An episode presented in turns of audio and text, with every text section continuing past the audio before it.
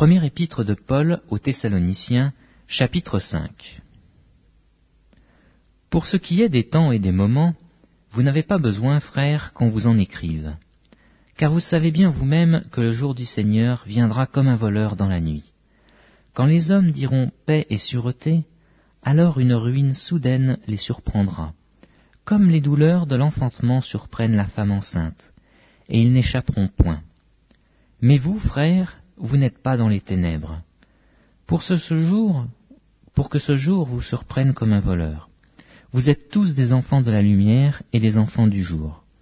Nous ne sommes point de la nuit ni des ténèbres. Ne dormons donc point comme les autres, mais veillons et soyons sobres. Car ceux qui dorment dorment la nuit, et ceux qui s'enivrent s'enivrent la nuit. Mais nous, qui sommes du jour, soyons sobres, ayant revêtu la cuirasse de la foi et de la charité, et ayant pour casque l'espérance du salut.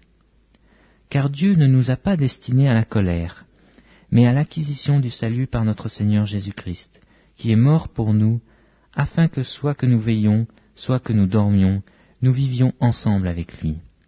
C'est pourquoi exhortez-vous réciproquement, et édifiez-vous les uns les autres, comme en réalité vous le faites. Nous vous prions, frères, d'avoir de la considération pour ceux qui travaillent parmi vous, qui vous dirigent dans le Seigneur et qui vous exhortent. Ayez pour eux beaucoup d'affection à cause de leurs œuvres. Soyez en paix entre vous.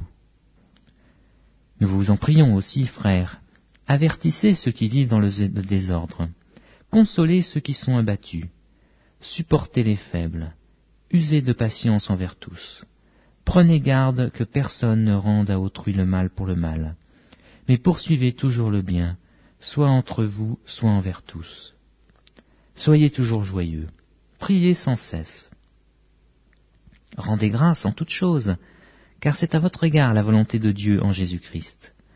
N'éteignez pas l'esprit, ne méprisez pas les prophéties, mais examinez toutes choses, retenez ce qui est bon, abstenez-vous de toute espèce de mal que le Dieu de paix vous sanctifie lui-même tout entier, et que tout votre être, l'esprit, l'âme et le corps, soit conservé irrépréhensible lors de l'avènement de notre Seigneur Jésus-Christ.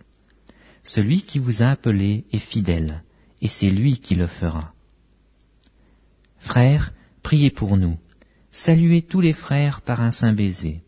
Je vous en conjure par le Seigneur que cette lettre soit lue à tous les saints frères. Que la grâce de notre Seigneur Jésus-Christ soit avec vous. Amen.